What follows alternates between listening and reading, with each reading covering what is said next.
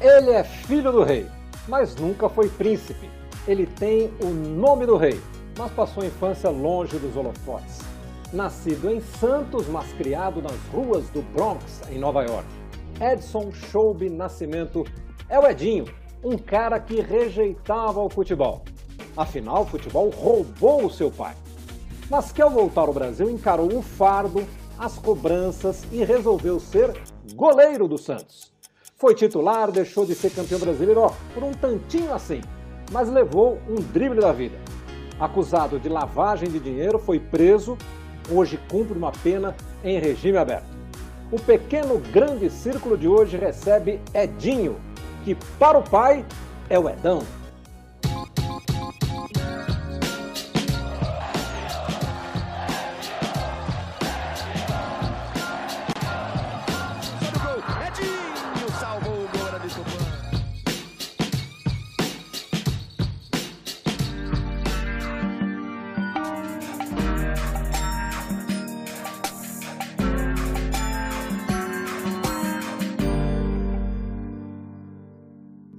E comigo aqui neste ainda pequeno grande círculo, todo gravado remotamente, eu tenho as companhias de Maurício Noriega, de Paulo César Vasconcelos, nossos comentaristas aqui, claro, o Edinho, hoje coordenador do, do desenvolvimento da base do Santos, acaba de assumir também o Sub-23 do Santos como treinador. Edinho, te agradeço muito a gentileza de nos atender, de bater esse papo com o espectador aqui do Sport TV. A minha pergunta inicial é a seguinte: você acha que hoje aqui nós só vamos perguntar sobre o Pelé, não? Ah, Milton, eu acredito que não. Acho que tem bastante assunto aí. Um abraço para o Maurício, Paulo. Prazer estar aqui com vocês. Você também, Milton, sou seu fã. Mas com certeza eu acredito que, que vamos ter bastante assunto aí. É inevitável falar do nosso rei, mas estou pronto para o que vier. Agora, você acha, antes de a gente iniciar as perguntas para valer, é, na verdade, assim, olhando para você, você tem traços do Pelé. Você não é tão parecido com o seu pai, mas o seu timbre de voz é quase idêntico, né? O seu timbre de voz é muito parecido com o do Pelé. Maurício Noriega. Edinho, Milton, PC, um abraço. A primeira pergunta que eu vou fazer para o Edinho é para tirar uma curiosidade que eu acho que é da humanidade. Uma das mais saborosas histórias que circulam sobre o Edinho, ela virou, não sei se ela é anedota, se ela é verdade, por isso que eu vou perguntar isso para o Edinho que conta o seguinte, que o Pelé um dia chega em casa, toca a campainha lá em Nova York, e o Edinho, que o Pelé viajava muito, ficava muito tempo fora de casa, o Edinho abre a porta, vê o Pelé e fala assim, mãe, olha quem está aqui na porta, é o Pelé. Essa história é verdadeira, ela é piada, aconteceu, como é que é isso? Por que, que isso aí virou lenda urbana, Edinho? Ah, lenda urbana, isso aí não é verdade não, nunca aconteceu. Não. Ele não tocava campainha né, para entrar em casa, já começa por aí. Mas, mas é... você certamente já ouviu isso, né? Então, já ouvi essa, essa brincadeira, mas, mas é, não, é, não é verídica, não. É só lenda mesmo, lenda urbana. Pode não ser verdade, mas que é boa é.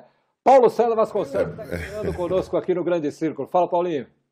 Salve, Milton, Noriega. Grande prazer conversar com você, Ed. E aí eu vou voltar a, aos seus tempos de jogador de futebol. Quando você olha para aquele período em que você atuou profissionalmente, quais são as boas e as más recordações?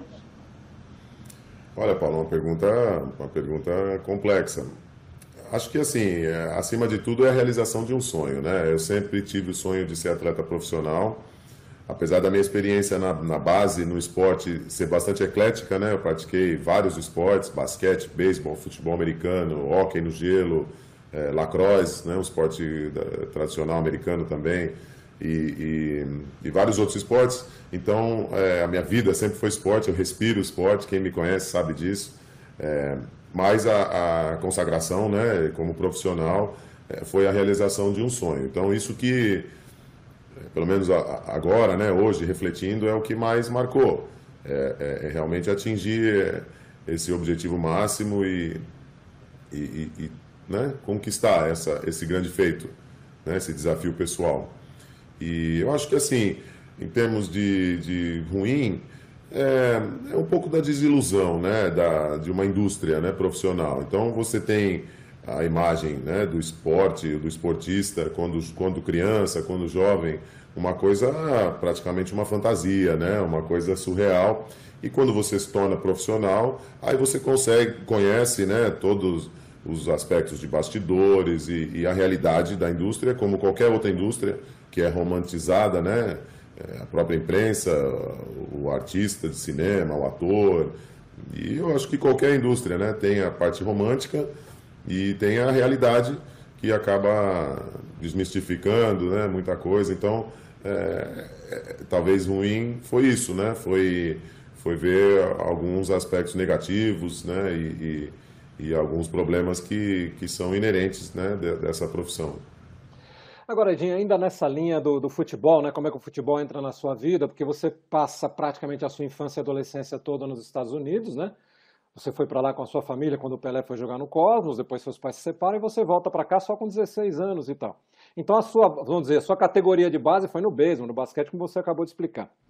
Justamente. Quando você vai, incentivado até pelo Pelé, para ir ver os treinos do Santos, começar a bater bola lá nos treinos do Santos, em algum momento você, quando parou para pensar e de repente você estava virando goleiro do Santos, alguma vez passou pela sua cabeça e falou: pô, mas o meu pai foi o maior artilheiro de todos os tempos, o homem só fazia gol, maltratou um monte de gol, e agora você justamente goleiro. Como é que foi essa decisão? Então, é, realmente, né, foi, foi meio que por linhas tortas que eu, que eu alcancei o gol do Santos mas é, são duas coisas para é, observar, né? Então, primeiro que é, o goleiro ele é muito discriminado, né, culturalmente, mas o goleiro é jogador de futebol também, né? Então isso que a gente precisa sempre lembrar. O meu pai ele já vestiu a camisa número um do Santos, ele treinava com muita frequência no gol e já jogou partidas oficiais no gol também. Então tá ali no DNA, tem um resquício ali também né, da, da, da, posição no DNA que foi passado para mim.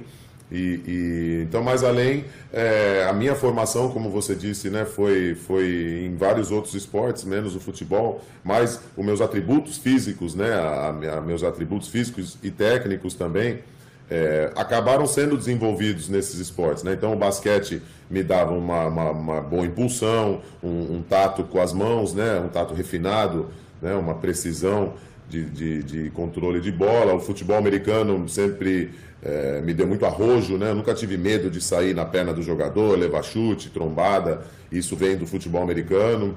O beisebol, por sua vez, ele no momento de defender, né? Que o beisebol é, é muito distinto, né? Quando ataca e quando defende são momentos distintos, mas quando defende a técnica, como é uma bolinha pequena, existe muita técnica para, na hora de defender, manter essa bola na sua frente, para ela não passar nos vãos da perna. Então tem muita, muita coisa parecida com a técnica do goleiro, de fazer a bola de encaixe, daquela bola frontal. Então né, o mecanismo e a minha, a minha aptidão atlética, ela, ela ao longo desse tempo todo foi sendo muito bem desenvolvida. E aí esse acúmulo de fatores que quando eu olhei para o campo e, e, e, analisei ali as possibilidades, eu me senti confortável no gol. Então, é, foi realmente uma coisa muito natural. Eu sempre brincava com meu pai, sempre no gol, pedindo para ele chutar a bola em mim, e isso desde pequeno, né, até a gente se separar, né, até a família se separar. Né, como Noriega falou, eu com quatro anos mudei para os Estados Unidos, meu pai foi jogar no Cosmos em 74 e acabei voltando para o Brasil só em, em 89, né, final de 89, quase com 20 anos. Então, essa experiência toda em outros esportes é, que me prepararam e, e, foi uma decisão bem natural. Foi uma, uma coisa assim, sem nenhum tipo de rebeldia ou sem querer fugir de cobrança ou nada nesse sentido. Foi uma coisa puramente esportiva e, e realmente de, de afinidade. É, tem uma curiosidade que eu tenho em relação a Edinho. Por uma dessas coincidências da vida, esse programa está sendo, essa conversa está sendo gravada no dia da eleição presidencial dos Estados Unidos. Você foi um adolescente norte-americano você teve uma base de vida nos Estados Unidos. É, embora você não tenha sotaque algum quando fala português, seu português é o português perfeito, brasileiro raiz. Qual é a sua relação com os dois países? Você é 100% brasileiro, você tem um pouquinho de, de, americano, como é que você trafega nessas duas, nesses dois, nos dois maiores países das, das Américas aí, o mais importante da América do Sul e o mais importante da América do Norte?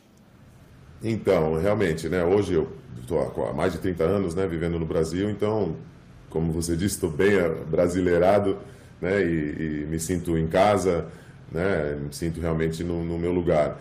Mas eu também tenho é, um lastro muito forte com os Estados Unidos. Eu, como eu falei, fui, fui criado lá, é, é, fui doutrinado lá, né, com a cultura do país, com a história do país. E então, né, me sinto bastante americano também. Né, canto, conheço o hino, é, enfim. Então, é, hoje eu, eu, me considero das duas, das duas nações, né? Eu tenho as minhas irmãs ainda vivem lá, todos os meus amigos, né, de de criação, né, de adolescência. Então, é, como eu falei, hoje eu sou bem brasileiro, me sinto bem brasileiro, mas, mas ainda sinto como se fossem assim uma composição né, das duas coisas. É, meu português não foi sempre assim, eu cheguei aqui com bastante dificuldade, meu apelido era gringo no, no, no grupo dos atletas dos jovens quando eu cheguei. Ó o gringo lá, o gringo, pelo meu estilo de roupa e, e também pelo meu, pelo meu português arrastado mas ao longo do tempo né, fui aprimorando, me dediquei para isso e, e agora está tá bem normalizado. Continuo com o meu inglês também praticamente imperceptível, né? Quem, quem ouve falar também não jamais desconfiaria que eu não era americano. Então preservei bem isso e, e tento e tento manter, inclusive minhas filhas em casa criadas aqui no Brasil, nascidas e criadas aqui, mas falam inglês também, né? Tomei esse cuidado e, e me dediquei para isso também, contra a vontade delas que não tinham paciência nenhuma para isso, mas, mas foi importante. Hoje elas são gratas e falam com os primos e internet e tudo e navegam nesse universo aí e com o inglês também muito bom. Então aproveitei essa, né, essa facilidade, vamos dizer assim. Mas hoje me sinto um, um cidadão do, dos, dois, dos dois países. PC. Edinho, é, você praticamente foi criado num país onde a questão racial é muito bem definida. Um país é, onde a luta pelos direitos civis é, sempre foi marcante, é, ultimamente voltou a chamar a atenção do mundo por causa de, do assassinato de George Floyd, para citar um exemplo. Quando você veio morar no Brasil, onde a questão racial não era tão discutida assim, ultimamente, há alguns tempos, ela passou a ser discutida. Quais foram os choques que você teve ao sair daquele país, onde muitas questões estavam bem definidas, e vir morar num outro país onde a dissimulação, digamos assim, sempre fez parte das relações? Olha, PC, essa pergunta é muito interessante e eu, e eu discuto muito isso, recebo bastante essa, essa, essa pergunta. Então, a minha experiência, ela, ela me trouxe um, uma visão da seguinte maneira o, o, preconceito, né, o racismo nos Estados Unidos, ele é explícito. Ele é explícito, ele é fundado é, é, na, na, raça mesmo, né? Assim, é um preconceito de raça. Então, o negro lá sofre preconceito, ponto. Em relação ao Brasil, a, a, a minha experiência, ela me, me mostrou que o preconceito no Brasil ele é muito mais social do que racial. Eu vejo assim. Então, é, é, é, bem, é bem simples assim. A, a, questão da raça, ela, ela existe, né? existe um, um, preconceito racial no país, mas ele é muito mais é, enfatizado em cima dos aspectos sociais, então, de poder aquisitivo, né? de, de dinheiro e, e, a, a, sua apresentação. Né? Então, artistas, né? atletas e qualquer figura é, é negra ou, ou, minoria, né? enfim, como se define, porém com um status social né, é, médio para bom, enfim, vai ter um espaço, vai ter uma tranquilidade, né, e, e dificilmente vai sofrer na pele um, um, preconceito, né, muito latente, muito explícito. Agora, nos Estados Unidos, cara, independe da, da, da sua condição social, se você estiver no lugar errado na hora errada e for da cor errada, você vai sofrer, você vai ser discriminado e, e, é uma coisa muito explícita e como você citou, cada vez mais, né? Infelizmente, o presidente lá, ele parece que alimenta esse, esse aspecto, né? No país, ele, ele né, bebe dessa água, vamos dizer assim, então, realmente é um assunto que está cada vez mais né, latente lá. Tivemos, como esse caso do George Floyd que você falou, mas constantemente a gente vê casos como esses e, e de abuso de autoridade, de, de injustiças absurdas né, que acontecem. Então, é um problema muito mais sério lá, muito mais claro lá de se ver, né, e, e, em relação aqui no nosso país, onde eu vejo que é muito mais uma questão social. Edinho, eu queria trazer, começar a trazer um pouco a conversa um pouco mais para o seu lado pessoal. Não quero falar do filho do Pelé, eu quero falar do pai Edinho, né? Porque quando você teve os seus primeiros problemas judiciais, um julgamento que depois acabou até sendo anulado e só, suas filhas eram muito garotinhas, eram meninas, né? Hoje elas já são moças, mulheres, enfim, já são adultas, então acho que é mais fácil conversar. Mas como é que o pai Edinho administrou essas meninas ao longo da vida com os problemas que foram acontecendo na sua, na sua vida particular, né? Porque você já cansou de dizer, eu li nos últimos dias muitas entrevistas que você concedeu, vi vídeos e tal, você sempre afirma, bate o pé em cima disso, que você não é culpado de crime nenhum. Que você teve envolvimento com pessoas que não deveria ter tido, mas que você não cometeu crime nenhum. Tem sido essa sempre a sua posição, embora você esteja condenado em, em liberdade, né? É, mas como é que você administra isso com duas crianças, né, duas meninas pequenas, que agora já são mulheres, mas quando tudo isso começou elas eram muito pequenininhas. É, justamente, né, assim, no início, pela idade, né, não tinha, não tinha muito como explicar, né, a situação para elas, então era mais uma questão só de administrar saudades, né, no período que eu fiquei ausente, e elas também, como eram pequenas, não eram muito expostas ainda à sociedade, ao mundo afora, né, viviam mais dentro de casa, então, era realmente mais administrar a ausência nesse, no primeiro momento, né, que eu, que eu fui preso e cumpri uma, um período da, da, de prisão no início. E, claro, depois, com o tempo, com, conforme os anos passaram e elas cresceram e começaram a né, frequentar o colégio e tal, e ter uma vida né, mais né, dentro da, da sociedade, é sempre transparência, sempre transparência, sempre a franqueza né, sempre deixei claro para elas, como você acabou comentando, né, Milton, da minha inocência, porém também muito claro da minha responsabilidade em relação ao episódio em si. Então eu, eu, não, eu não tenho nenhum pudor é, e nenhum preciosismo de deixar isso muito claro. Uma coisa é uma coisa, outra coisa é outra coisa. Eu sou inocente, eu sou acusado de uma coisa que eu não fiz. Até hoje não se provou aquilo que me acusa. Não tem um, uma gota de evidência para comprovar aquilo que eu fui acusado. Simplesmente. É, realmente é frustrante. Hoje eu já estou bastante calejado com essa história, mas eu ainda coloco para vocês da imprensa, hoje estamos aqui juntos. Né? Até hoje não, se, não tem uma exemplificação do que eu fiz. Eu sou acusado, simplesmente. Não tem uma testemunha, não tem uma evidência, não tem uma prova, não tem nada. Só uma acusação e uma condenação, de fato. Né? Ninguém mais do que eu sabe que eu já cumpri mais de três anos de prisão. Então é frustrante isso. Porém, a justiça é um jogo né, muito peculiar, muito particular e, e eu aprendi isso também. Né? O que menos existe na justiça é justiça, mas apenas um jogo com suas próprias regras e, e temos que respeitar essas regras e tentar fazer o melhor possível dentro desse parâmetro.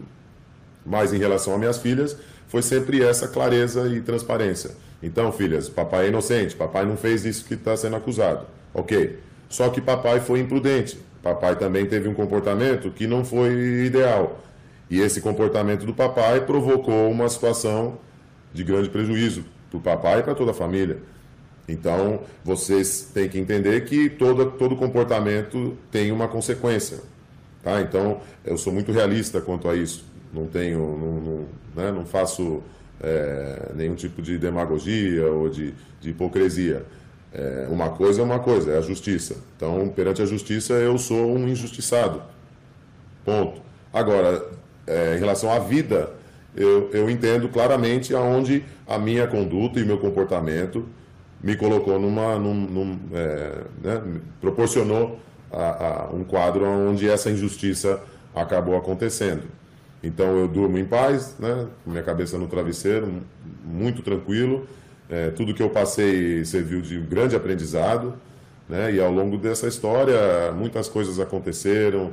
É, cruzei com muitas pessoas, muitos jovens, principalmente dentro do, do, do, né, da, do, do presídio e todas as trajetórias que eu tive nesse, nessa, nesse universo. É, jovens que eu pude conversar, jovens que eu pude influenciar, talvez, muitas histórias que também né, eu, eu, eu, eu conheci e aprendi da vida. Né, então, tudo, tudo, toda experiência deve servir para algum crescimento e eu cresci muito né, ao longo desse período todo. É uma história muito conturbada, né? Teve o seu início lá em 2005, teve um episódio inicial da prisão, depois um período longo que eu cumpri né, respondendo o processo em liberdade, reconstruindo minha carreira, né, oito anos na função aqui no Santos como auxiliar técnico, e aí depois, finalmente, né, mais umas etapas processuais que acabaram me levando de volta para a prisão. Então, muita gente que não acompanhava de perto, é, e nesse meio do caminho aí, houve umas três, quatro outros episódios de prisão, entra e sai, e quem não estava acompanhando de perto imaginava, pô, lá o Edinho de novo, envolvido em alguma coisa e tal, e é, na verdade sempre foi o mesmo assunto e um único fato que gerou todo esse, essa novela, né, esse drama na minha vida, mas nunca houve um segundo fato, nunca houve um segundo momento, nenhum tipo de é, novidade no processo, apenas etapas processuais, onde eu lutava pela minha liberdade, em alguns momentos conquistava, e, e na evolução do processo é, é, acabava né, tendo que, que, voltar, enfim, então é, bastante coisa que também as pessoas que, que não acompanhavam de perto não, não, não sabiam, mas o fato é que, que, lidei com tudo isso, passei por todos esses momentos e, e estamos aqui, seguindo a vida em frente e, e, e como eu falei, tudo serviu de, de grande aprendizado, é, mas é isso, né? A minha, a minha posição sempre foi essa, como você falou, né, Milton? Você descreveu mantendo sempre a minha inocência, né? É, e infelizmente ainda luto por ela, ainda respondo como é, em liberdade, mas ainda tenho recursos que estão pendentes e, e sonho com, com, pelo menos o reconhecimento da liberdade. O tempo jamais volta atrás, mas não tenho muito arrependimento com tudo isso. Estou bem, estou com saúde, tenho sonhos e perspectivas pela frente e, e todos que conhecem aí sim, todos que me conhecem pessoalmente acreditam em mim e me apoiam. Então é isso que importa. Eu não posso controlar o que o mundo inteiro pensa né? e, e tudo que veicula, é, mas pelo menos as pessoas com que eu convivo e com que eu já tive contato ao longo de toda a minha vida, é, todos levantam a mão é, em meu favor. Né? O mercado profissional né, da, da, minha indústria do futebol, eu só tenho amigos e respeito, e, e onde eu vou eu recebo muito carinho e, e, e muito apoio, muito suporte. Né? Isso também tem sido muito importante para mim. Né? Então, é isso que me, que me reforça, é isso que me inspira, né? que me motiva e, a necessidade de cuidar das meninas e continuar construindo o meu sonho, né? que eu tenho de, de realizar grandes coisas dentro do futebol. É, a sua menina mais velha está com 20 agora, é isso? Fez 20 anos. E a outra 17? A Stephanie fez 20 e a Sofia fez 17. Stephanie e Sofia. Maurício Noriega, que também é pai de menina. É verdade, é uma alegria. Ser pai de, de, de menina e de menino é, é, maravilhoso. Ser pai é maravilhoso. Só para deixar muito claro aqui na pergunta anterior que eu fiz ao Edinho, né, me referi aos maiores países das Américas em termos de geopolítica, Brasil e Estados Unidos, porque o Canadá tem um território maior do que o dos Estados Unidos antes que eu, antes que eu seja lacrado nas redes sociais. Edinho, você eu disse agora há pouco na resposta que você se considera um injustiçado pela justiça. Você, de alguma forma, tem uma, uma justificativa para isso? Você acha, por exemplo, que por você ser filho do Pelé, a justiça pode ter, dentro do seu conceito de se considerar injustiçado, ter pegado você como exemplo, ó, o filho do Pelé também pode ser preso no Brasil. A justiça é para todos. Você vê dessa forma ou você vê como erros processuais, erros de, de, de, de investigação? Como é que você analisa isso? É, por que, que você se considera um injustiçado? Não, Maurício, simplesmente porque eu sou inocente. Tá? Então, agora, a motivação para isso, não sou eu que, que, vou ter, que vou te responder. Tá? Mas o fato de eu ter cumprido pena por uma coisa que eu não fiz é o que me, o que me faz ser um injustiçado. Tá? Agora, o nosso país, né, o ser humano, ele não é perfeito, né, a justiça no nosso país não é perfeita, é, os policiais do nosso país não são todos é, ótimos profissionais e, e, em toda a profissão, em todo o setor da sociedade existe, é, existem pessoas inescrupulosas e pessoas que, que cometem injustiças, né? E eu sofri injustiças em, é, né, absurdas ao longo de, de, todo esse caminho, nessa história. E, e aí, só que o porquê disso, né, aí não, não, não pode ser, não vai ser eu que vou responder.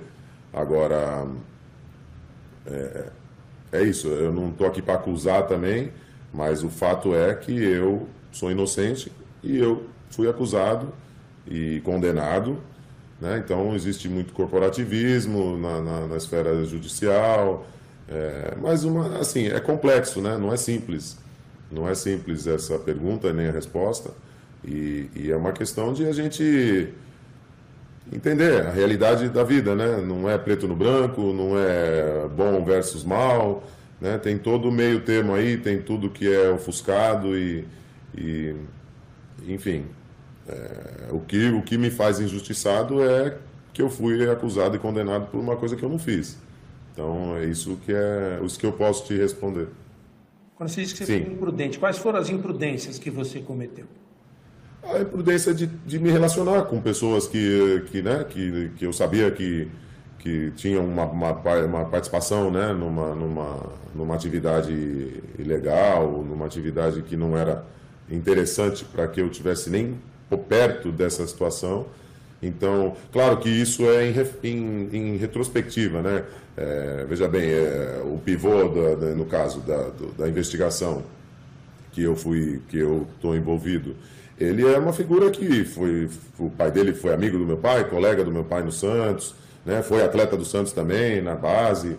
Temos um ano apenas de, de diferença de idade e foi o futebol que nos aproximou e essa realidade.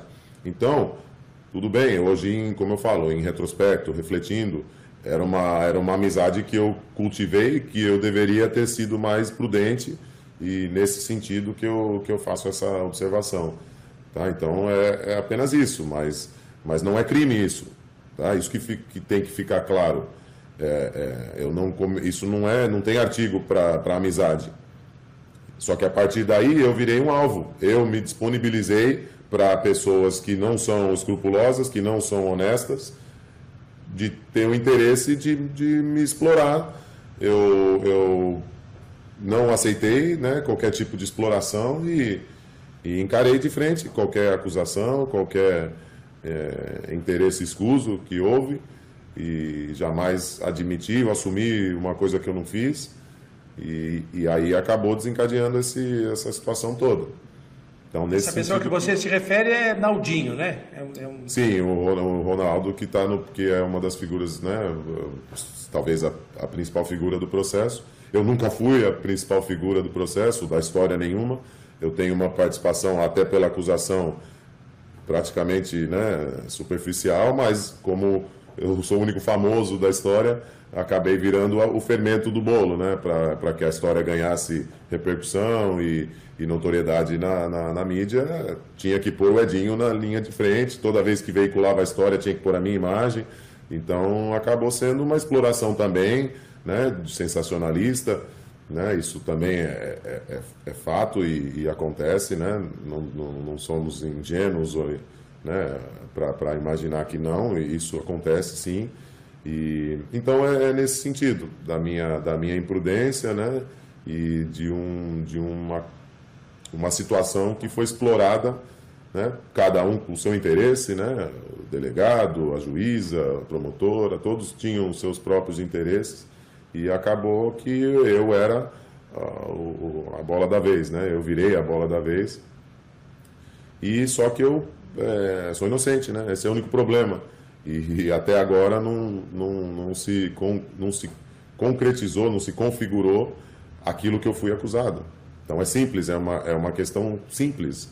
Eu, eu até fico um pouco é, perplexo, porque normalmente a imprensa, ela, quando quer, ela descobre, quando quer, ela acha, ela, ela mostra, ela traz à tona né, evidências e provas e, e, e fatos.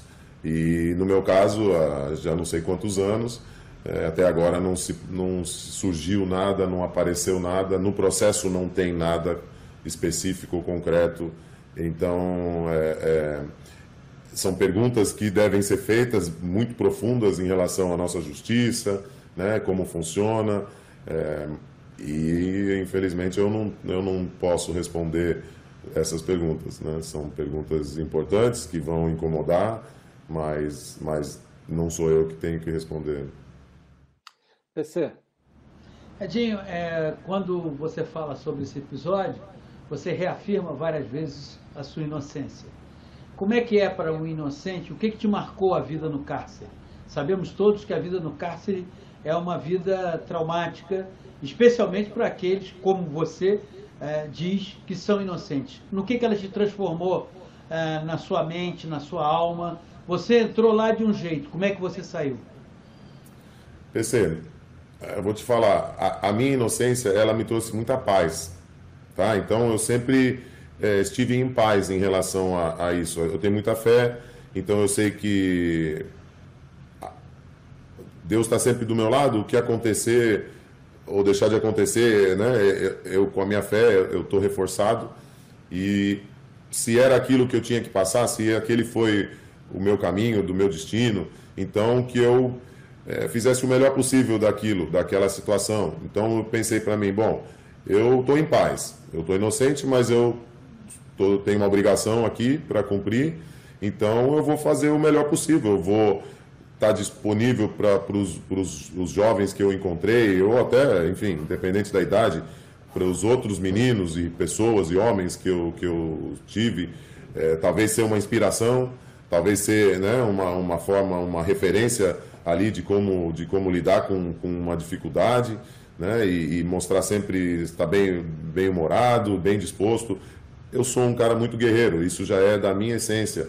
Eu cresci é, numa era muito diferente, né? O Nova York que eu cresci, que eu vivi, é muito diferente do Nova York de hoje. Era uma um país muito violento, uma cidade muito violenta, né? Com bastante sofrimento, bastante, né? Bastante miséria no, na cidade, principalmente, é, né? Então eu, eu sempre cresci, é, me considerei um sobrevivente e um guerreiro. E, e, isso foi o que, me, o que me possibilitou jogar futebol, né? Futebol é muito difícil você conseguir chegar onde eu cheguei, ser um atleta profissional, como todos os outros que hoje estão, né? Para quem chega até esse ponto na carreira, teve que superar muita coisa, muitos desafios, muitas desilusões, tem que ter uma fibra emocional muito, muito forte, né? Para superar as desilusões e cair, levantar, uma porta fecha, seguir em frente lutando buscando outra oportunidade.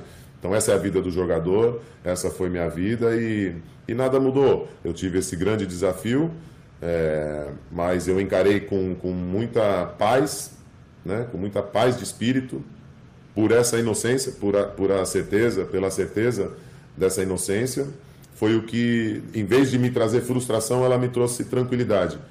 Né? Então, é, curiosamente, né, assim, é, aqui entre nós e, e, todo o seu público aí, todo o público da Sport TV, é, lá dentro desse universo, eles sabem quem é quem. E todos ali sabiam que eu não era criminoso.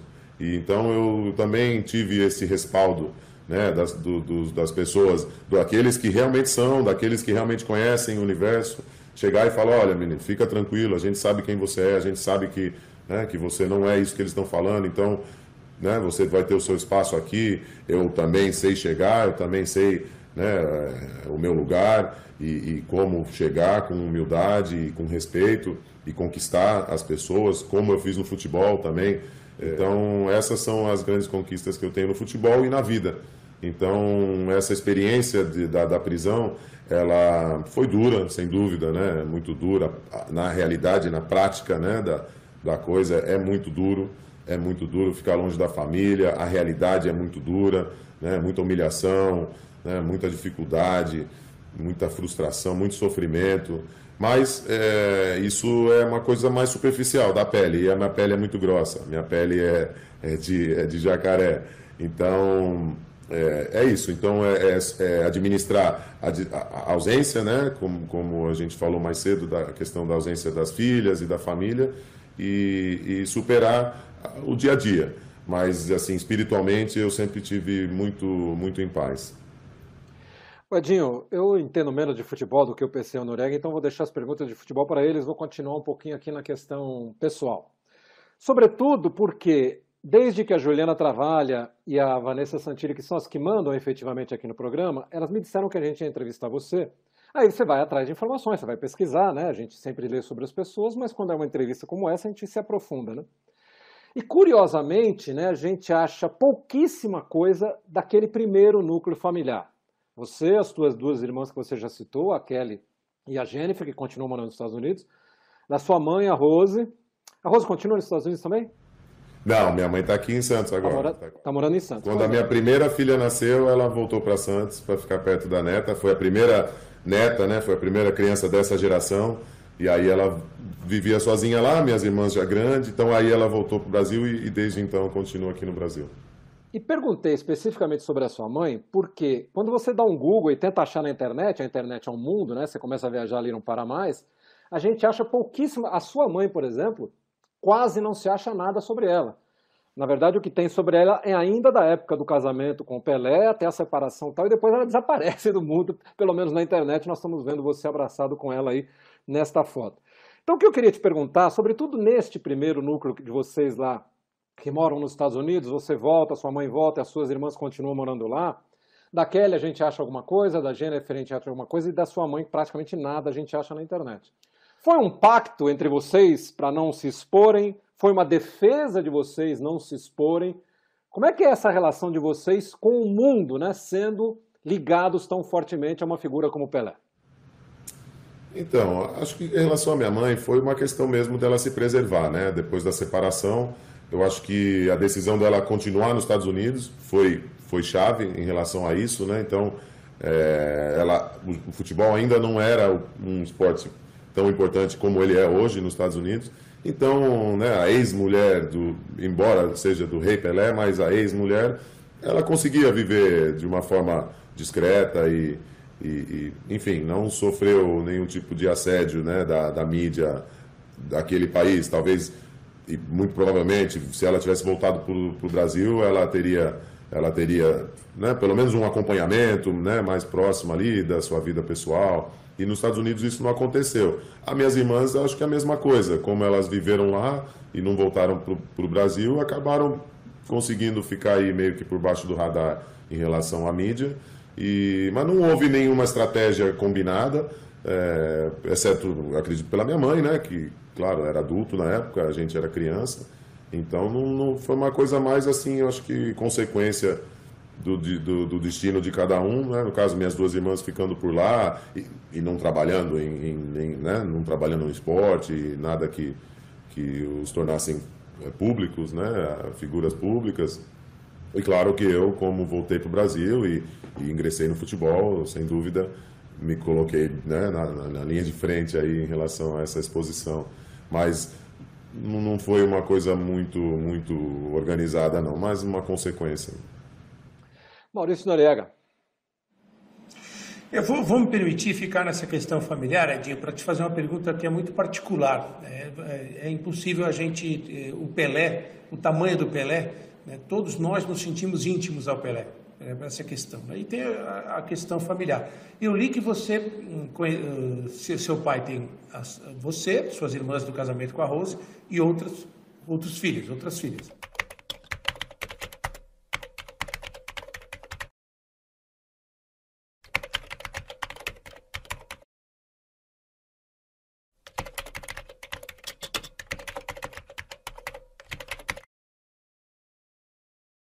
É, você conheceu uma delas, a Flávia? Me parece que meio por acaso. Você foi, foi, indicado, ela é fisioterapeuta, e você foi fazer uma consulta, e depois, não sei se durante a consulta, você acabou sabendo que ela era sua irmã, e vocês têm uma relação muito boa. Isso é, uma, é um trecho da pergunta. A outra, assim, em nenhum momento da sua vida você teve curiosidade, por exemplo, de ter contato com a Sandra, sua irmã? que, que faleceu também. Assim, você, isso cutucou em você como, como irmão, assim, é uma coisa que mexe contigo hoje. São duas questões, né? Essa história da Flávia, se você ficou sabendo nessa consulta mesmo, você já sabia, e se em algum momento você teve vontade de procurar a Sandra, conversar com a Sandra, e isso mexe com você intimamente hoje.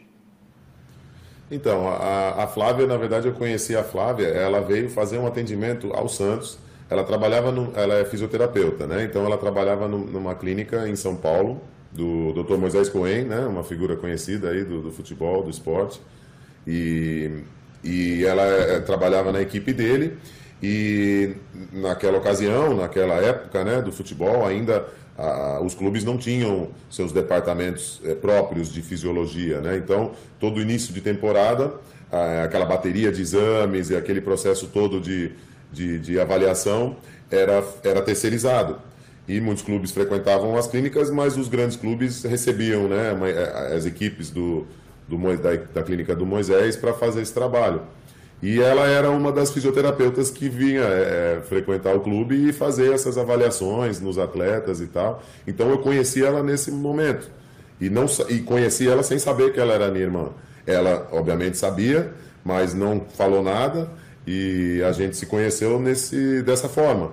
E só momentos depois, né, talvez um ano depois, talvez, bastante depois ainda, depois de umas, uns dois, três contatos né, né, né, nesse, nessa configuração aí, que eu fui saber que era minha irmã e ela também não tinha nenhum contato com meu pai, né? Então foi uma coisa que é, ela, a forma que ela administrou com a mãe dela, né? A, a, princípio a mãe dela manteve ela, né? Alheia a isso. Ela também, eu acho que não sabia. Ela soube também já com uma, com uma certa idade já. Então foi essa dinâmica. Foi uma situação bem é, esporádica, né? Assim, bem por acaso. E aí acabou com que a gente tivesse essa, essa, essa, esse convívio e depois cultuamos, né? Ela teve uma aproximação do meu pai e, e aí nos recebemos ela, naturalmente, como, como irmã, sem, sem nenhum tipo de, de problema, enfim. Né? Então foi esse o caminho. É, tem uma relação ótima com ela, com meu sobrinho, enfim. Hoje é irmã, convive, é, enfim, como uma irmã, como minhas irmãs, enfim. Hoje meu pai tem um casal de gêmeos, né? Que ele também do segundo casamento com a Síria, né? O Joshua Celeste. E, enfim, então, somos todos irmãos, a gente convive, tem temos relações, relacionamentos ótimos entre nós. A, a, questão da Sandra é também uma questão muito peculiar. É, eu não, nunca conheci a Sandra, nunca não sabia, né, claro, dela. E, e depois, quando, quando soubemos, né, quando acho que todos publicamente ficaram sabendo, foi, foi também quando nós da família ficamos sabendo. É, já havia, assim, ela tinha a vida dela e e não, e não teve essa, essa, essa oportunidade, né? Como com a Flávia, que foi totalmente por acaso, mas a Sandra tinha uma dinâmica de vida distinta da nossa e, e nunca, nunca ocasionou da gente se encontrar, da gente se conhecer.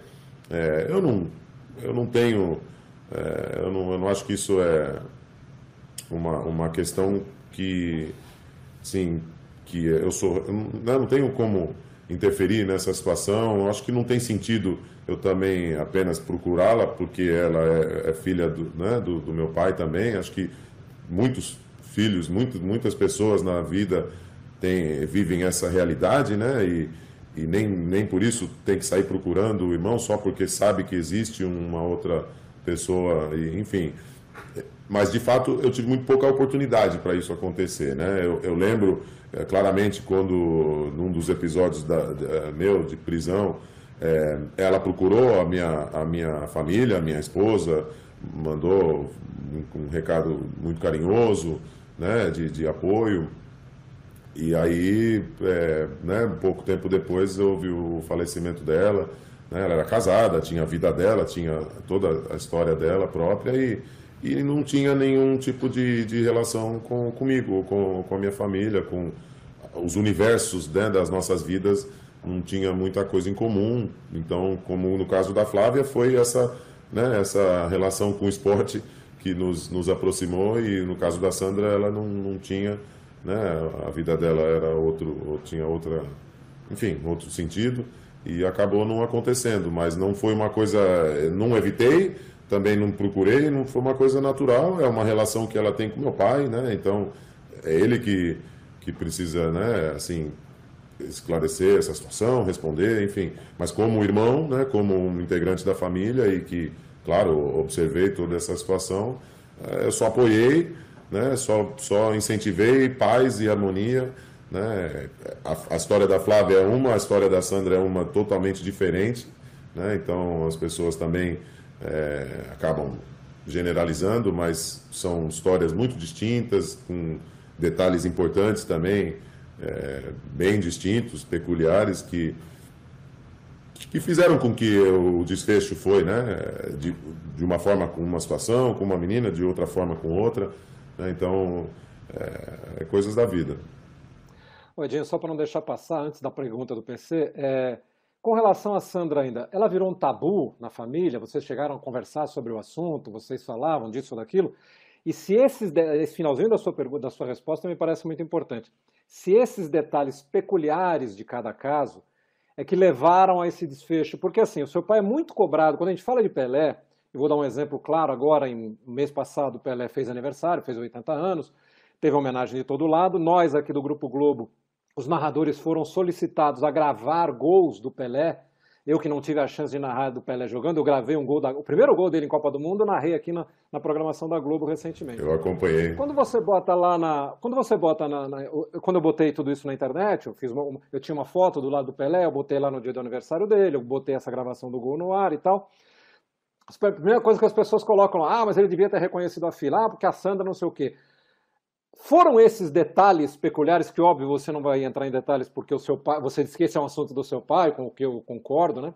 Mas foi isso que levou a desfechos tão diferentes da Flávia e da Sandra na vida de vocês? Sim, claro, claro, sem dúvida, né? Acho que é, é claro isso, né? E assim, uma, uma questão interessante é que essas pessoas que tanto criticam, né, o meu pai, não param para refletir, né? Fala, pô, peraí, então como é que esse mesmo cara que é tão considerado monstro também tem essa outra atitude aqui tão louvável e tão linda e maravilhosa com, é, com situações teoricamente iguais? Né? Então, ele não pode ser as duas coisas, ou ele é uma coisa ou ele é outra. Então, se ele tem um caso que recebe muita crítica aqui e depois um caso que recebe muito louvor aqui, como é que funciona isso, né? A vida, ela, como eu falo, a vida não é preta e branca, né? A vida, as coisas não são simples na vida.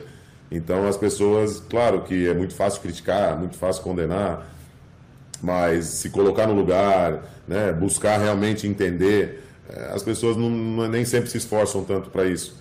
Então, é, com certeza, para responder sua pergunta, as peculiaridades de cada história é o que faz com que cada uma teve né, um desfecho distinto e, e também é, né, uma história meio que neutraliza a outra. Então ele não, não, né, não tem como ele ser as, as, duas coisas. Ele é um ser humano, né? ele é um, uma figura é, humana como todos nós, com todas as falhas e defeitos que um ser humano tem, é, e virtudes né, e, e valências também. Mas é isso, não é uma pessoa perfeita, né? mas, mas a vida não é também, ela não vem com instruções e, e ele não é a única figura nessa história. Né? É uma história com, umas, com várias figuras, cada figura tem uma participação, tem uma, um comportamento, uma atitude que contribuiu para o desfecho final. Só que as pessoas vão só olhar para ele e ver friamente o que ele fez o que ele deixou de fazer, mas não vão contextualizar. Então fica muito claro que ele é uma pessoa linda maravilhosa, tem um coração enorme, porque ele fez isso com a Flávia. Aí ele é um demônio, um descarado, um mau caráter pelo que ele fez com a Sandra. Então, assim, não é nem uma coisa nem outra. É, é um pouco de tudo e, e, como eu falei, existe a participação e contribuição é, de todas as figuras que são envolvidas nesses cenários, né? Então, a Sandra, a família dela, o esposo dela, toda a família e, e o meu pai no meio disso tudo, mas também aí a, a história da Flávia, com a mãe dela, com, a, né, com os entornos da vida dela e tudo isso que fez com que cada história teve um, um desfecho. Paulo César. É, Edinho, é, você falando agora da, do, do seu pai, da sua família, e a propósito até dos 80 anos, me veio à cabeça o seguinte: tem algum momento que você, vendo as críticas que são feitas a seu pai, especialmente, por exemplo, esse episódio da, da, envolvendo a Sandra Regina, tem algum momento em que você fica mais revoltado do que contente. Há uma hora em que a crítica é, sobre algumas atitudes do seu pai, elas te revoltam. E quais são é, é, essas situações? Não, PC, é mais ou menos isso, principalmente em relação a essa questão, né? Essa questão da Sandra, que é muito falada, naturalmente, mas assim, é, sempre se fala, sempre fala da, da, do episódio da Sandra e, e, e com, com, muitas críticas, mas nunca usa o episódio da, só usa o episódio da Flávia para enaltecer as coisas ruins do episódio da Sandra, nunca para equilibrar o episódio da Sandra. Então, se tem o, episódio da Sandra, tem o episódio da Flávia. Então, um, um pelo menos deve, deve é, contra, é, né, contrapor o peso do outro. Mas, mas não, não é questão de incomodar, é uma questão de você sintetizar, né, de você assimilar. Claro, talvez pode usar a palavra incomodar, mas eu, eu sou bem pé no chão em relação a, a essa questão da, da, nossa, da, nossa, da nossa vida pública, né? do fato que somos pessoas públicas. Né? Então, é, a, minha, a minha experiência na vida, ela, eu tive a sorte de, até meus 20 anos, não ser famoso. Então, eu cresci como uma pessoa que não é famosa, uma pessoa comum. Né? Um filho de uma mãe solteira, um jovem adolescente, sempre trabalhei, estudei, pratiquei meu esporte, tive meus, minhas amizades, enfim, uma vida completamente comum. Né? E aí, de uma hora para outra, sim, é, encarei essa questão da vida pública, mas eu já tinha uma cabeça muito, muito feita, né? muito centrada em relação a tudo isso, nunca me, me deslumbrei com a fama, né? com, com o que o esporte me trouxe. Né? Eu sempre soube separar muito bem isso, claro, também reunindo toda a experiência de ser filho de um grande esportista também, né? e, e, e lidar com todas essas questões da sua ausência, né? da, da, da... aí com o tempo entender que eu dividia o meu pai com o mundo, né? então para que eu pudesse, é, eu e todos da família, participar, ser dessa família, nós pagamos um preço muito alto de, na verdade, não ter um pai. Eu, eu deixei de ter um pai para ser filho do Pelé. Né? A, a, a, as minhas irmãs também deixaram de ter um pai para ser filhas do Pelé. O irmão dele deixou de ter um irmão, né? Na, no sentido comum, no sentido da palavra mais tradicional, para ter um irmão Pelé. Então, todos que, que tinham essa ligação íntima com o Edson é, acabaram abrindo mão da, da, dessa relação, de fato, para ter, ter o né, ter a realidade de ser ligado ao Pelé, a esse grande mito e, e lenda né, e Deus do futebol. Mas existe o homem ali também. Então houve um sacrifício. Né? Na vida é assim, é, tudo tem sacrifício, né? tudo tem um preço, tudo tem uma consequência. E às vezes é ruim, às vezes é bom. Por isso que eu sempre digo que o ideal na vida é buscar equilíbrio. Né? Não quero ter muito de nada e também não quero que falte nada. Então achando um ponto de equilíbrio ali é o ideal. E a gente vê isso muito, muito claramente né, ao longo da, da, da, de exemplos da vida toda, né? Grandes astros, grandes figuras na música, principalmente na arte, também no esporte, elas acabam sofrendo na sua vida pessoal, né? Sacrificando eventualmente em algum aspecto da sua vida pessoal. Muitos caem em depressão, né? A gente vê muitos casos de suicídios e, e overdoses e, e outros aspectos né, da, das suas vidas pessoais que, que sofrem pela sua grandeza em algum determinado aspecto. Então, é, essa genialidade, essa grandeza, ela, ela vem com, com um custo alto para aquela pessoa e para todos que, que são próximos né, essa pessoa. E essa realidade já de ser filho do, do Pelé me, também me, me deixou bem centrado, né, é, buscando entender tudo isso, assimilar tudo isso ao longo da, dos anos da vida ao longo de uma maturação, né, como ser humano, como homem, como pai, eventualmente, depois atleta profissional, enfim, sintetizando tudo isso, analisando, convivendo com toda essa realidade, eu sempre fui, fui bem, bem pé no chão em relação a tudo isso. Mas, assim, é, as críticas acontecem e, e, e eu, agora é, o mais importante no, no nosso caso, assim, é é amparar, apoiar o meu pai, no caso, né? Ele também é bastante calejado quanto a tudo isso, mas, mas é isso, é isso. É aproveitar esses momentos, essas oportunidades para poder também falar um pouco, para poder expressar um pouco o sentimento e, e, e, ter, e ter paciência para lidar com tudo isso. O, Edinho, eu não ia falar do Pelé, tá certo? Mas o Paulinho que trouxe o Pelé para essa conversa. Então vou aproveitar esse gancho e falar um pouquinho do Pelé. Aliás, mandar um abraço para o Pelé, certamente vai estar nos assistindo né, nessa exibição aqui do Pequeno Grande Ciclo.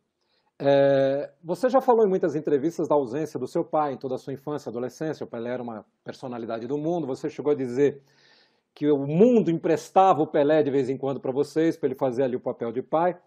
E hoje o Pelé é uma figura que acabou de completar 80 anos. É, todo mundo sabe que ele tem uma certa, um certo problema de locomoção nos dias de hoje. Ele tem, é uma figura que se expõe muito menos do que num passado recente. Então eu queria te perguntar, como é que tem sido a sua relação pessoal com o Pelé? Vocês se falam sempre, vocês se encontram? Teve festa de aniversário, por exemplo, nos 80 anos? Teve bolinho lá, os netos foram? Como é que foi tudo isso? Não, a nossa relação é ótima, né? Sempre foi, desde então, né? Desde que eu voltei para o país, ela se cultivou de uma forma maravilhosa, nos aproximamos e, como eu já falei em outras ocasiões, né? resgatei o, o, a relação de pai e filho, mas muitas vezes essa relação se inverte, e aí eu sou o pai, ele é o filho, e temos uma relação de amizade também, temos uma relação na, na, na esfera do futebol também, que, que é de um, um, Eu sou um eterno apaixonado por futebol, um romântico do futebol, e, e o Pelé é o meu ídolo máximo. Então tem toda essa admiração, toda essa reverência, mas também tem o o, inverso no sentido de que ele se alimenta muito também da, da, da minha, é, da minha concepção do futebol, né, do futebol moderno, é, profissional, da indústria, né, de toda, essa, de toda essa realidade. Ele também se alimenta muito disso. Ele viveu um futebol, uma época do futebol muito diferente, né, muito diferente do que é hoje. Ela é cada vez mais profissional. E, e então é, existe uma troca muito interessante de, de conhecimento, e de experiências e de visão em relação ao futebol que a gente né, é, é, curte muito né, essa, essa troca e, e é com certeza a essência da nossa relação é a paixão, o amor por, por esse esporte, por esse clube e, e, e mas a, a, nossa relação é maravilhosa, continua até hoje. Claro, em, em, vista da sua idade, do cenário atual hoje do mundo, né, da pandemia que vivemos e a condição de saúde dele, ele tem sido totalmente isolado, né? Desde o início da pandemia, né? Então ele não está recebendo visita, ninguém, nem da família, raramente. É, mas falamos constantemente, né? Assim, no mínimo uma vez por semana, se não mais. É, ele é adepto do, do, do, celular, das mensagens e tal, então dá para ficar bem atualizado e assistimos os jogos, conversamos uma... os jogos.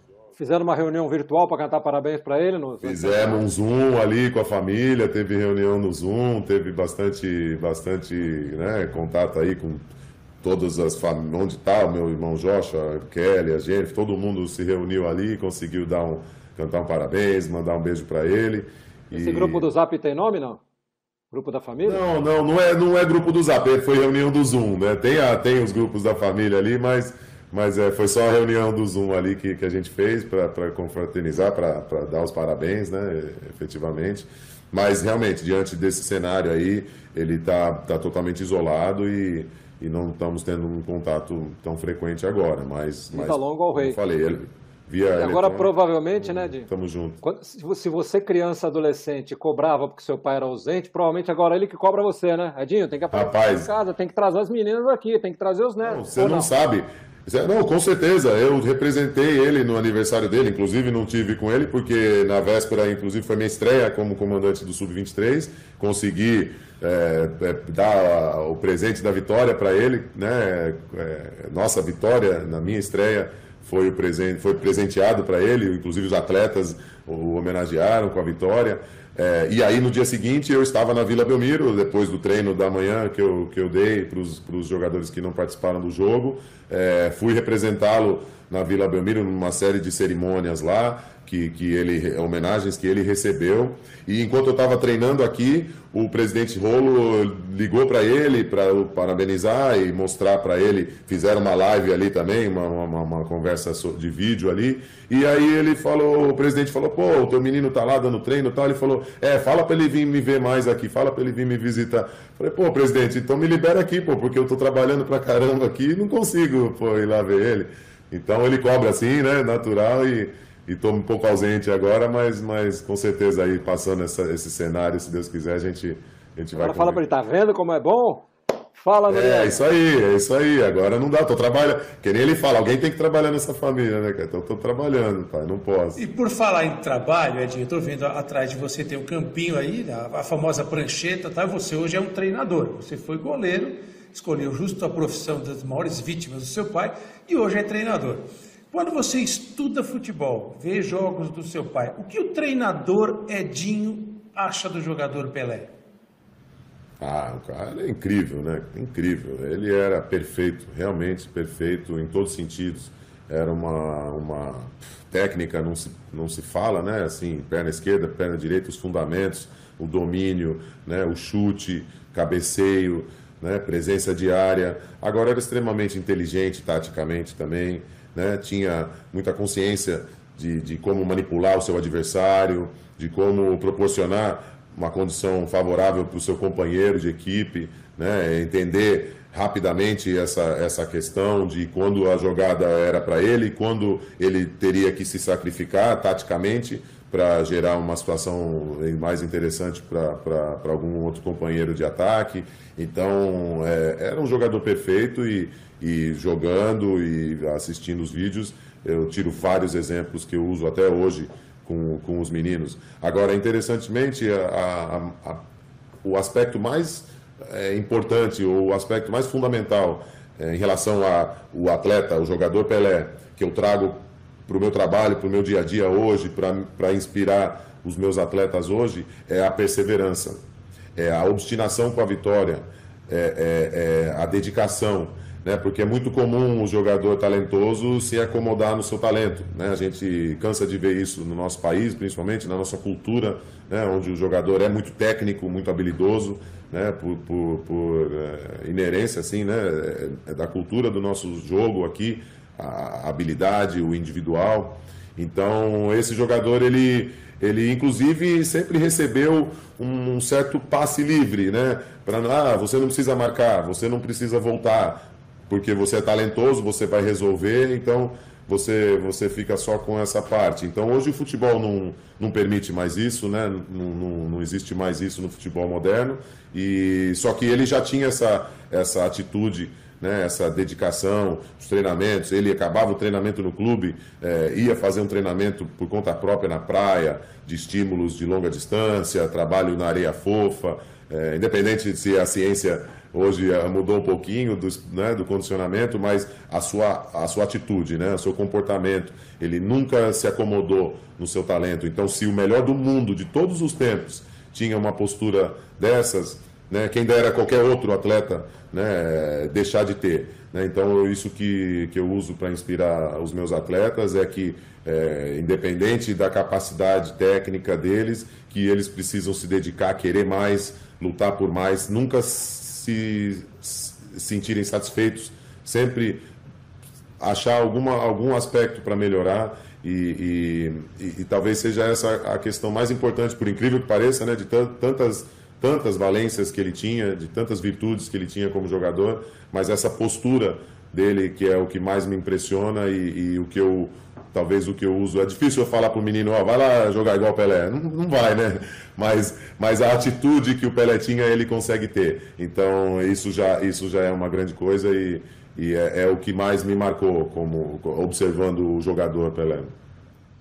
Muito bem, nós vamos para uma rodada final aqui da, de perguntas para o Edinho, dizendo que o programa está ótimo, a gente podia ficar horas aqui conversando, mas temos que fazer uma rodada final. Vamos começar essa rodada com o Paulo César Vasconcelos.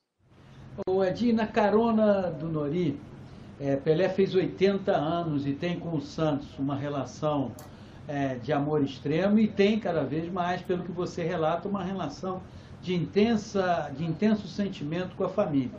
Você virou recentemente técnico do Sub-23. Numa conversa de pai e filho lá na frente, ele chegou e disse assim para você: Meu filho, um dia ainda vou te ver técnico do time principal do Santos. Já teve essa conversa? Rapaz, não, não, não, vou mentir, não teve assim, especificamente não. Sabe? Mas assim, é, nós somos da bola, né? Então tem muita coisa que não se fala, mas a gente entende. É uma questão de, de tempo, né? De momento. É, são, são conquistas, né? Você, eu vou conquistar essa condição, se Deus quiser. mas, mas não, foi, não foi dito assim de forma explícita. Mas com certeza é uma, é uma ambição que eu tenho e, e eu imagino que também é uma expectativa que ele tem, sem dúvida. Noriega. A minha curiosidade de, em relação ao Edinho é o seguinte: como é que é assistir um jogo de futebol do lado do Pelé? Ele é corneta? Ele fica vendo o jogo. Ah, esse cara. Ah, é, ele, é, ele é meio corneteiro. Tem, tem hora que ele não tem muita paciência, não, cara. Ele, ele tenta compreender e eu tento também, né, pra, pedir para ele compreender, ter paciência tento contextualizar, mas, mas tem hora que, que o negócio é, é bem claro que precisamos, precisamos ser sinceros, né? O futebol, eles, ele tecnicamente estamos um pouco abaixo do que ele já foi no nosso país, né? Não digo nem na época dele, mas na época, na minha época mesmo, nos anos 90, né? Então isso é muito claro, a gente pode ver pelos atletas que servem à seleção, por exemplo, né? Na minha época, é, a maioria ainda jogava no Brasil, né? Então isso reflete no nível do jogo que tinha no Brasil na época. Né? Então o jogador brasileiro continua fantástico e continua brilhando no mundo inteiro, mas o futebol jogado dentro do nosso país ele realmente é, pode melhorar muito, principalmente em relação ao que ele já foi. Então, então tem hora que ele que ele não ele não tem muita paciência não e, e ele dá uma cornetada mesmo, cara. Tem hora que, que é é fogo ficar do lado dele ali. Ainda mais que eu conheço muitos desses aí que ele está criticando, então eu tento, tento amenizar. Mas, mas ele, ele tem muito bom senso, ele tem, né, tem bastante consciência, ele sabe né, da, da realidade das coisas, mas, mas não deixa de dar uma cornetada de vez em quando. O Edinho, você foi goleiro do Santos, foi goleiro da Ponte, São Caetano, enfim, de outros times. Você é, chegou a ser titular três anos seguidos do Santos, foi um período longo que você ficou lá. Quase foi campeão brasileiro lá em 1995, naquela final com o Botafogo, né? Faltou muito pouco ali. É, você tem raiva do Márcio Rezende Freitas até hoje ou não? Pô, Milton, eu, eu, eu, guardo uma mágoa assim, cara. Eu guardo uma mágoa. Eu não, eu não entro no mérito de intenção, se foi de propósito, se foi arquitetado, se não foi. Mas o fato é que os erros de arbitragem foram definitivos naquela partida, né, cara? Eu uso isso, inclusive, para. É, assim, quando eu. É, é, quando eu doutrino meus atletas, eu, eu deixo muito claro que eu não aceito reclamação com o juiz, não quero atleta discutindo com o juiz, não quero atleta perdendo o foco da partida, né, nesse sentido, e que a decisão do juiz ela é final e acabou. Hoje ainda temos o VAR, né, que pode até reverter uma situação, mas que não vai depender do atleta ir lá argumentar. Então não, não traz vantagem nenhuma para o jogo, para o meu time, o atleta se indispor ali, pelo contrário, né, ele vai criar uma um antagonismo com o árbitro e vai perder o foco e a concentração para a partida. Então eu sou totalmente contra esse tipo de, de, comportamento. Mas o fato é que nós fomos prejudicados pela arbitragem né, naquele momento e, e essa figura tem um nome, né? Então é, prometo que nunca vou agredir ele, se eu encontrá-lo, vou cumprimentá-lo com toda a educação, mas mas a mágoa ela, ela fica. Edinho, quero te agradecer muito a gentileza de ter dado aí para gente que agradeço. uma hora e meia do seu tempo. Foi um prazer. Para você, felicidades, que você encontre os caminhos que você quer encontrar. Agradeço muito ao Maurício Noriega, muito ao Paulo César Vasconcelos que participaram conosco aqui. Agradeço aí você de casa que nos acompanhou em mais essa edição e fique ligado. Vem aí na sequência mais um pequeno grande círculo no próximo mês. Um abraço e até lá.